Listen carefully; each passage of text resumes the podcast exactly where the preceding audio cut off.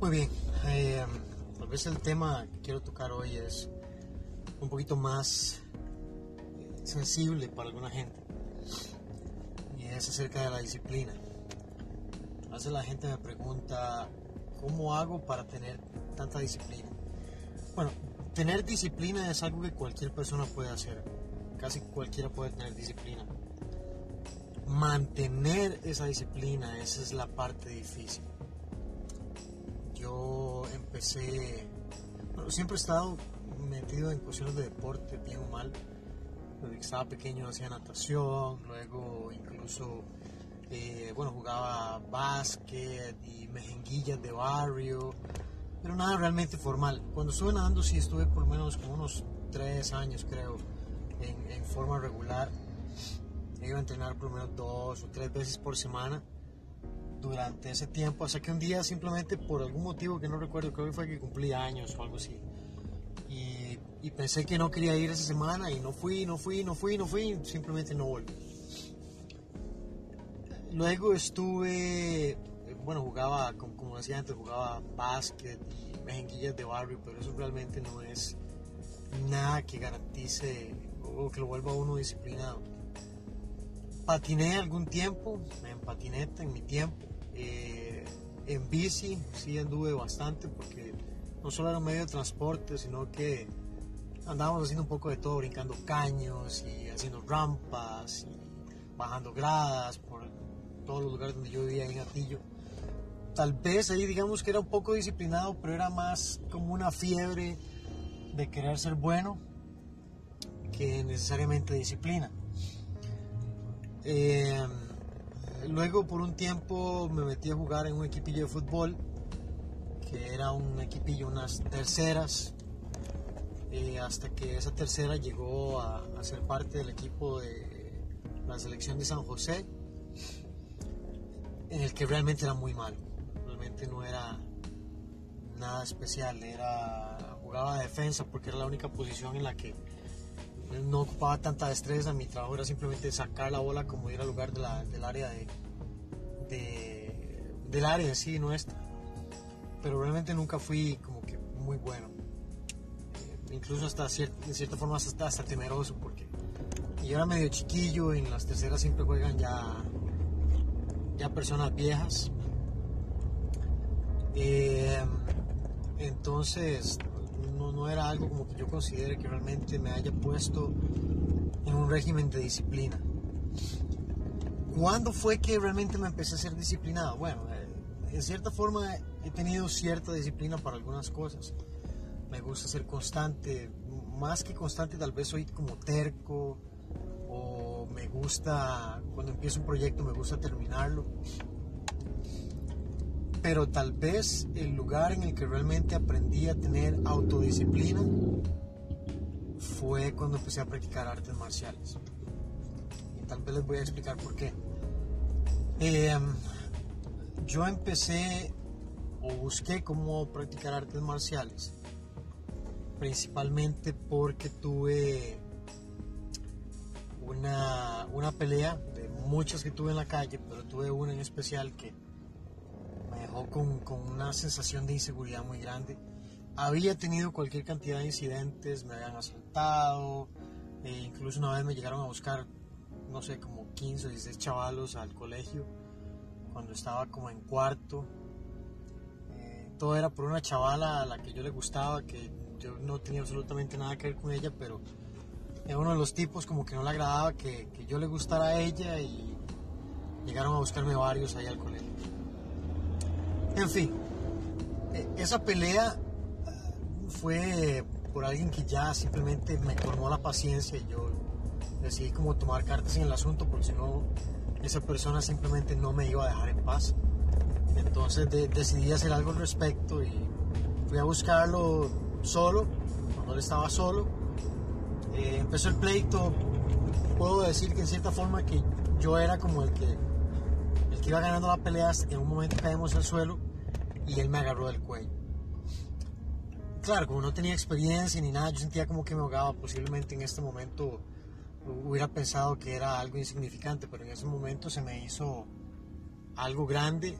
Eh, de, puro milagro, suerte, destino o, o, algún ángel guardián apareció uno de mis mejores amigos de ese entonces y, y, el, y el chaval me soltó y salió corriendo. De esa experiencia que obtuve, bueno, me quebré el único hueso que me he quebrado en la, parte interna de la mano, en el dedo pequeño. Eh, un ojo morado y muchas interrogantes en mi cabeza. ¿Qué hubiera pasado si mi amigo no hubiera llegado? ¿Qué hubiera pasado si las cosas hubieran salido diferentes de como iban? ¿Qué hubiera pasado si, etcétera, etcétera, etcétera? Desde pequeño siempre, bueno, yo crecí en una época en donde veíamos la serie Kung Fu, donde estaba David Cardan y lo veía en el templo con su profesor y toda aquella mística, ¿verdad?, que acarreaba la práctica del Kung Fu en el templo Shaolin. Y siempre quise como tener un sensei y como poder ser un estudiante. Pero igual que mucha gente, uno tiene la, la mala concepción de que para practicar artes marciales, si uno no empieza pequeño, no se puede. No, eso es algo que uno puede empezar a hacer en cualquier momento. Por supuesto, si uno empieza desde pequeño y es constante, pues es un desarrollo que crece con uno y, se hace grande igual que, como uno crece, pero no necesariamente la gente que empieza desde pequeña es la mejor y no necesariamente la gente que empieza tarde se hace buena. Es, es una cuestión de, dedicación y como dije antes, de disciplina. Cuando uno está en una clase, en la clase como tal lo disciplina uno porque uno quiere ir constantemente para poder mejorar, para aprender nuevas técnicas, para hacerse más bueno. Y a mí me costó mucho. La verdad es que yo no era tampoco tan bueno. Nunca fui como de los mejores o como de más grandes practicantes, pero sí era muy dedicado. Justamente por, eh, por eh, porque me costaba tanto, justamente por no ser el más bueno, eso me hacía querer practicar más, me obligaba a esforzarme más. Empecé practicando judo y jiu-jitsu. También había un alemán que daba una clase de kido. Yo quería aprender todo, todo, todo, todo, todo. Como, como dije antes, yo empecé no porque me interesara ser un peleador, no porque me interesara competir, sino porque me interesaba o, lo que más me llamaba la atención era poder sentirme un poco más seguro.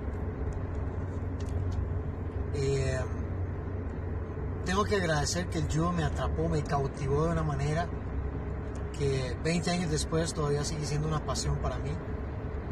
Es un arte que requiere mucha disciplina porque es muy meticuloso y si tiene 10 elementos y uno está mal, no funciona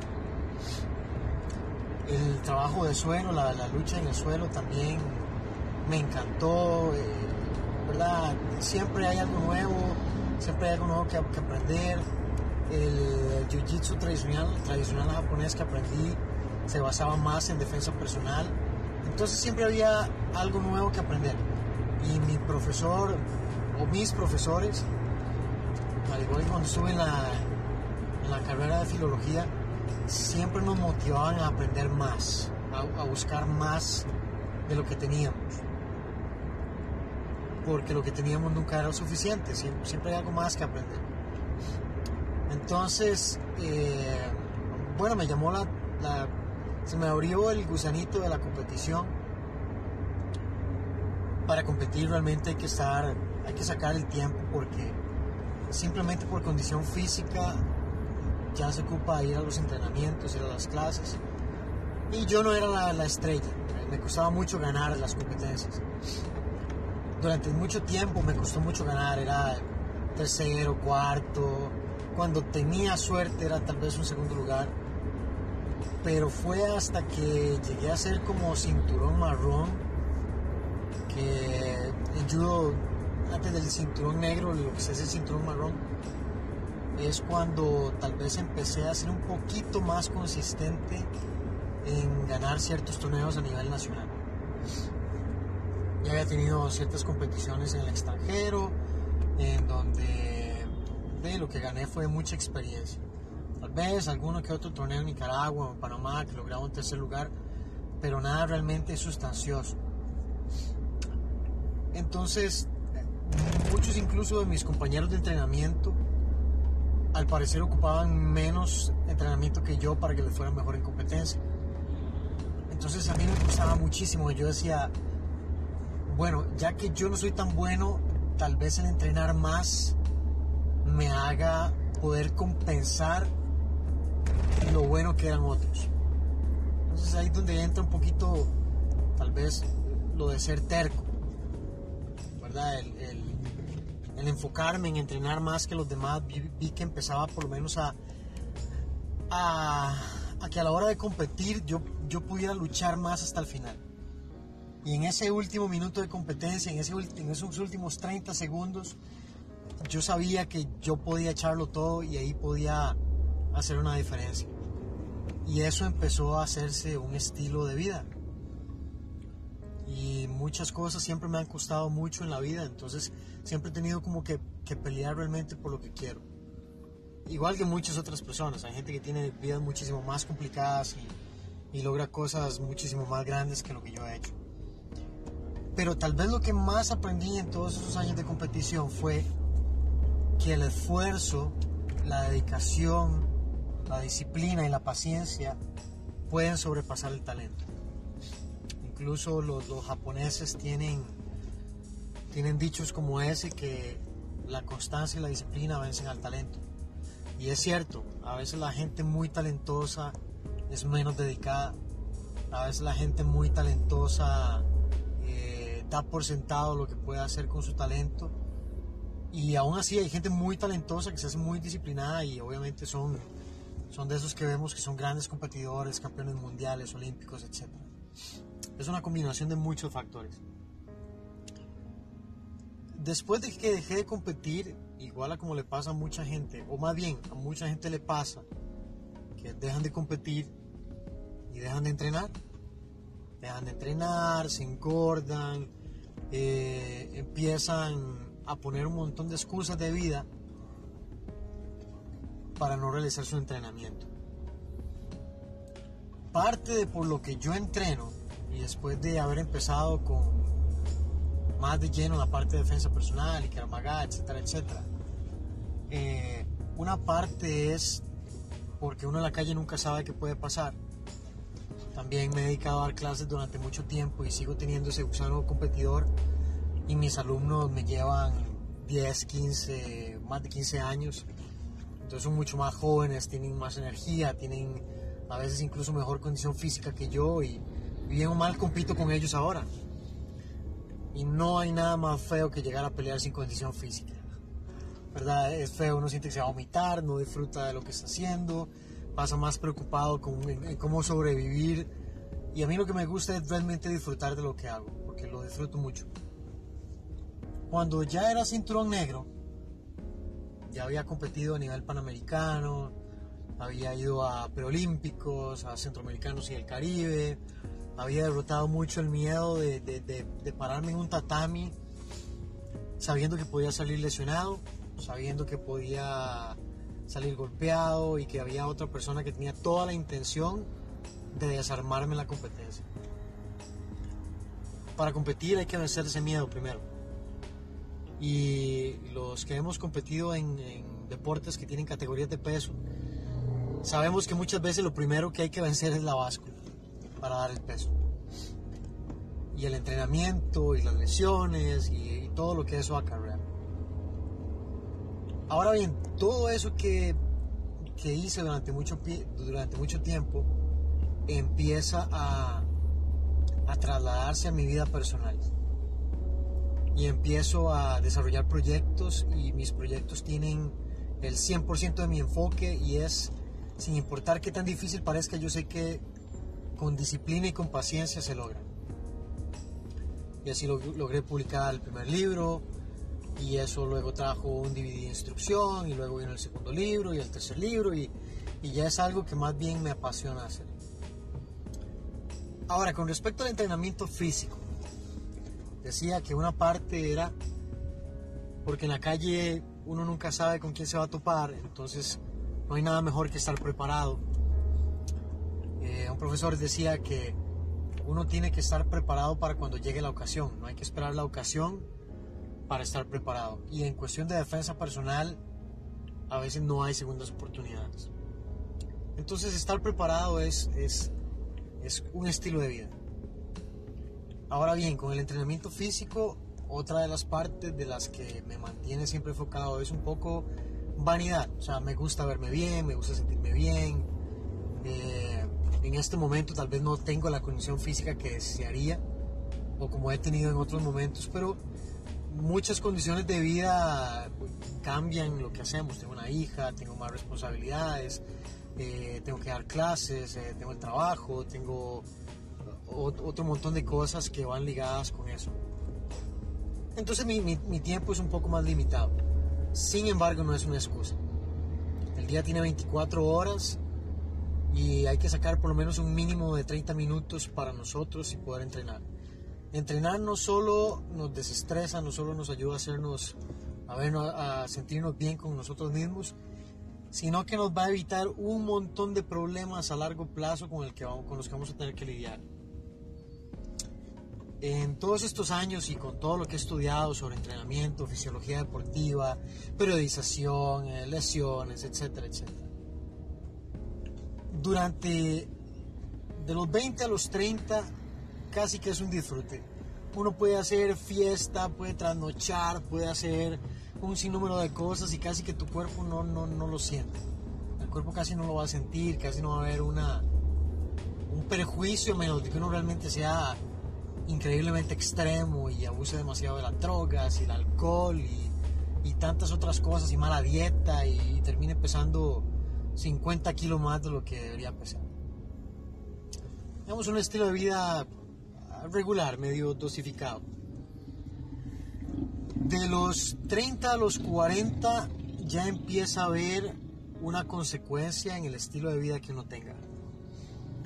Ya eh, es más fácil subir de peso, ya es más difícil mantener la condición física, vienen otras responsabilidades, el, trabajo más serio, la universidad, la gente ya se hace profesional, empieza a desarrollar su carrera, eh, empiezan a tener familia, etcétera, etcétera. De los 40 a los 50, muchas de las enfermedades genéticas van a empezar a aflorar, sin importar lo que uno haga. Obviamente el impacto que uno tenga sobre su cuerpo va a ayudar a minimizar o a hacer menos, menos malo, por decirlo así, lo que esto pueda acarrear en nuestra vida.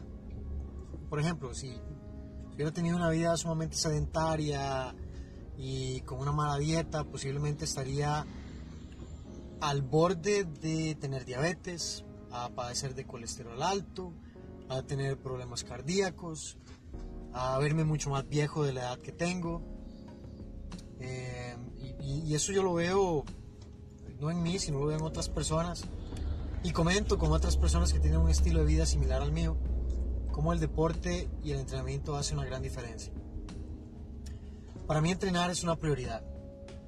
Es una prioridad porque me ayuda a mantener esa disciplina. Pero esa disciplina cuesta, o sea, es un sacrificio. Realmente muchísimas veces no quiero entrenar, muchísimas veces quisiera mejor sentarme a ver un programa de televisión, comerme algo, unos chicharrones, un chifrijo, eh, alguna cochinada, golosinas, helados, etcétera, etcétera, etcétera, etcétera. Pero al final esa alimentación no le trae beneficio a mi entrenamiento. No me da la energía que necesito cuando llego a pelear, cuando llego a competir, cuando llego a tratar de hacer lo que, lo que me gusta, lo que me apasiona. No me va a transmitir esa, esa energía, esa vitalidad que necesito para lograrlo. Entonces le pongo atención a lo que como. Tampoco es que una dieta súper estricta y que no peco de vez en cuando. O sea, no, como muchas cochinadas y, disfruto de la comida rápida y como pollo frito y como pizza y como hamburguesas y papas y, y Taco Bell, etcétera, etcétera, etcétera. Algo que he aprendido con los años es que una cosa es que sea la excepción y otra es que sea la regla. Mi regla es darle prioridad a lo que mi cuerpo necesita por encima de lo que quiero comer. y en el campo de la ambulancia. Y, y es importante tener en cuenta que una cosa es lo que yo quiera comer y otra cosa es lo que yo necesite comer. Y por hacer esa gran diferencia, mi peso es más fácil de mantener, eh, tengo más energía para entrenar, tengo menos problemas de, no tengo problemas de azúcar, no tengo problemas de colesterol, no tengo problemas cardíacos, no tengo problemas de presión, eh, etcétera, etcétera, etcétera. Ahora bien, cuando uno está comiendo, eh, ya por empezar a comer la comida le sabe a uno bien y al final uno se llena y disfruta de lo que acaba de comer y sabe que tomó la mejor decisión. Como decía, a la hora de entrenar muchas veces uno tiene pereza, yo tengo pereza, me da pereza, quiero hacer otra cosa o tal vez tengo, quiero empezar algún proyecto y quisiera dedicar más mi tiempo a ese proyecto que a, que a sacar una hora, media hora que me va a robar tiempo ese proyecto para entrenar. Pero siempre sin importar qué tan difícil sea una vez que empiezo a entrenar, cuando termino, siempre me siento mejor conmigo mismo. Porque yo sé cuál es el beneficio, yo sé que, que, me garantiza no solo una mejor vida a largo plazo, me garantiza poder llegar a ser a mi academia, disfrutar con mis alumnos, poder darles pelea y poder estar ahí sin, sin estarme ahogando, incluso a veces en ocasiones hasta parece que tengo mejor condición física que, que ellos. Pero eso no se regala, eso no, eso no se gana de otra forma. Cuando yo estoy entrenando en mi casa no tengo a nadie que me diga, mira, tenés que entrenar, tenés esta competencia, tenés esto, lo otro. Cuando era competidor tenía mis competidores encima mío, tenía eh, los puestos en la selección, eh, ¿verdad? Ahí en la línea de fuego. Y si, si no me mantenía en esos primeros lugares y no lograba sacar la tarea, simplemente no iba a poder ir a, a, tener esos topes en el exterior y, ganar esa experiencia que gané durante tantos años. Bien o mal, aunque hubiera sido el más malo de todos, tenía la oportunidad de irme a, a rozar con gente de mejor nivel que yo. Eh, pero ya no siendo competidor, no, no hay alguien que esté presionando a uno.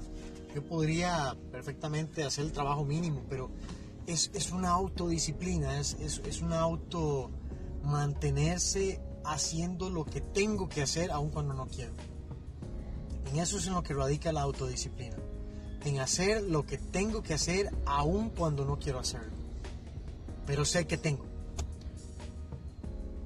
¿Cómo empieza la autodisciplina? ¿Cómo se mantiene la autodisciplina? Siendo sincero con uno mismo. Uno no se puede autoengañar. Uno no se puede autosabotear.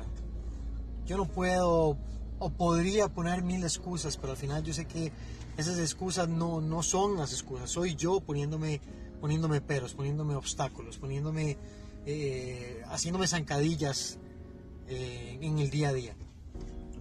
Para tener autodisciplina hay que tener carácter, hay que saber autorregañarse, autocorregirse, saber eh, es tener la capacidad de verse frente al espejo y decir, de todos los males y los problemas y la falta de tiempo que estoy diciendo que tengo, el único responsable soy yo. No hay otra persona. No hay más a quien echarle la culpa. No es el tránsito, no es mi horario, no es mi hija, no son mis responsabilidades. Nada, absolutamente nada. El único responsable o la única persona responsable de lo que yo logre o no logre hacer soy yo. No hay otro no, no hay otra persona, no hay a quien culpar. E, es, imposible o sería demasiado carebarro, como decimos en Costa echarle méritos de mis males a algo distinto que no sea yo mismo. No, tengo que ser responsable, tengo que entender que yo soy el último, el único culpable y soy la única persona capaz de hacerme hacer lo que tengo que hacer. Quiero estar mejor de condición física. No hay absolutamente nadie. Puedo traer al mejor entrenador del mundo que si yo no hago mi trabajo no lo voy a lograr. Entonces la, disciplina no es algo que, que se gana, no es como que yo me hice disciplinado ya me mantengo disciplinado, no, es algo que hay que cultivar constantemente. Es una lucha diaria, constante, contra mí mismo para lograr mantenerlo. Es eh, dedicarme, es enfocarme, es, es saber que yo soy el único responsable, como he estado diciendo todo el tiempo. Entonces, si usted quiere ganar autodisciplina, tiene que empezar por autocorregirse, tiene que empezar por autoculparse de lo que no está bien y tomar las cartas en el asunto y tomar la responsabilidad necesaria para poder mantenerse en ese camino y en esa trayectoria de la disciplina. Eh, hay una persona que, que, me gusta mucho escuchar que se llama Joko Willink y él habla mucho de cómo la disciplina nos da libertad. Y me siento identificado porque durante 20 años me he mantenido disciplinado y sé cuáles son los beneficios que obtengo. Por ejemplo, yo no tengo que hacer dieta. Puedo comer lo que me da la gana porque todos los días voy a hacer algo al respecto para quemar esas calorías extra. Eh, tengo, la, tengo la libertad de no tener que ir o pasar tomando medicación especial para el corazón, para los triglicéridos, para esto, lo otro, porque tengo la disciplina de entrenar todos los días para mantenerme sano. Tengo la libertad de, de poder realizar muchos proyectos porque tengo la disciplina para poder gestionar mi tiempo en forma eficiente. Eh, tengo la disciplina de tratar de, de sacarle el mayor provecho posible al poco, al mucho tiempo que tenga. Y aún así tiendo a desperdiciar mucho tiempo, tiendo a, a malgastar mucho tiempo. Tenemos que recordar algo, el tiempo no se compra, el tiempo no se puede guardar, el tiempo no se puede reservar para después. El tiempo pasa y simplemente se acaba y se va. Y si, y si decido postergar unas horas para entrenar, se me acabó el día y ya hoy no entrené. Y el entrenamiento de mañana no me va a devolver el entrenamiento de ayer. Eso no existe. Si entreno 8 horas hoy, no me va a compensar las horas que no entrené ayer. Son 8 horas de hoy. Pero el entrenamiento de ayer ya pasó, ya no lo realicé, ya no lo hice, ya lo perdí. Entonces, si usted quiere bajar de peso, tiene que empezar hoy, tiene que empezar ya. Tiene que empezar con un régimen diario de entrenamiento. Tiene que cambiar sus hábitos alimenticios. Si usted quiere escribir un libro, tiene que empezar a escribir ya, hoy hay que empezar con las primeras letras y seguir constantes hasta terminar. Quiero comenzar un negocio, pues bueno, tengo que empezar a investigar ya, tengo que hacerlo hoy, no ayer, no mañana, no pasado mañana. Hey, pasado mañana puedo estar muerto y ya no hice absolutamente nada. Quiero pasar más tiempo con la gente que yo quiero, bueno, tengo que empezar a hacerlo hoy. Quiero planear las vacaciones en Europa que tanto soñaba, bueno, tengo que empezar a hacerlo hoy, no mañana. Mañana no existe, el mañana es un simple pretexto para postergar cosas. La postergar proyectos, postergar cosas, postergar actividades, simplemente nos va a mantener en ese quisiera hacer tal cosa, tal vez mañana. Quisiera empezar a, aprender a, a tocar un instrumento, tal vez mañana. Quisiera empezar a aprender otro idioma, tal vez mañana. Quisiera poder terminar mi carrera universitaria, tal vez mañana. Entonces, lo que sea que usted quiera hacer, empiece hoy, cultívelo hoy. Mañana, mañana va a ser otra vez hoy. Y si yo me enfoco en el hoy, si me enfoco en hacer las cosas que me apasionan, en las cosas que quiero realizar, en las cosas que quiero lograr hoy, eh, no sé, mi trabajo no me tiene contento, no gano lo que yo quiero, bueno, hoy tengo que tomar cartas en el asunto. Hoy tengo que buscar mejores opciones o hoy tengo que empezar una actividad que me permita ganar ese dinero que no estoy ganando hoy no mañana. Mañana va a ser que hoy sea ayer y ayer no hice absolutamente nada. Entonces, la disciplina no es algo que se mantiene, no es, no es algo, eh, más bien, la disciplina no es algo que se gana, es algo que se mantiene, es algo que se cultiva y entre más disciplinado soy, más cosas puedo lograr. Entre más cultivo mi disciplina, más disciplinado me vuelvo. Entonces tal vez el, mensaje de hoy y, el tema a tratar hoy, que es la disciplina, es No existe una fórmula mágica para ser disciplinado. Hay que ser disciplinado hoy, no mañana, no ayer. Ayer ya se fue, hoy. Recuerda, mañana va a ser hoy otra vez. Pasado mañana va a ser hoy otra vez. Todos los días es el primer día. Todos los días es hoy. Mañana no existe. Ayer ya es demasiado tarde. Eh, bueno, espero que hayan disfrutado esta pequeña conversación, este pequeño podcast que les traje hoy. Eh, por favor comenten, denme sus comentarios, eh, pongan quejas, dudas, lo que sea. Pero hagámonos, hagámonos una, una promesa. Hoy es el día, no mañana. Hoy quiero ser disciplinado, no mañana. Espero que lo hayan disfrutado. Recuerden seguirnos en nuestras redes sociales. Si ocupan información sobre clases, cursos, etcétera, etcétera, eh, ahí les dejo mi contacto. Pueden contactarnos a, por medio de nuestra página cravmagacostarrica.com al correo electrónico info arroba cravmagacostarrica.com eh, mi página personal en Facebook es Edgar KMTI. Mi página personal en Instagram es Edgar KMCR. Y nos vemos. Chao. Espero que hoy sea el día en que empiecen lo que quieren ser y lo que quieren hacer. Que estén bien.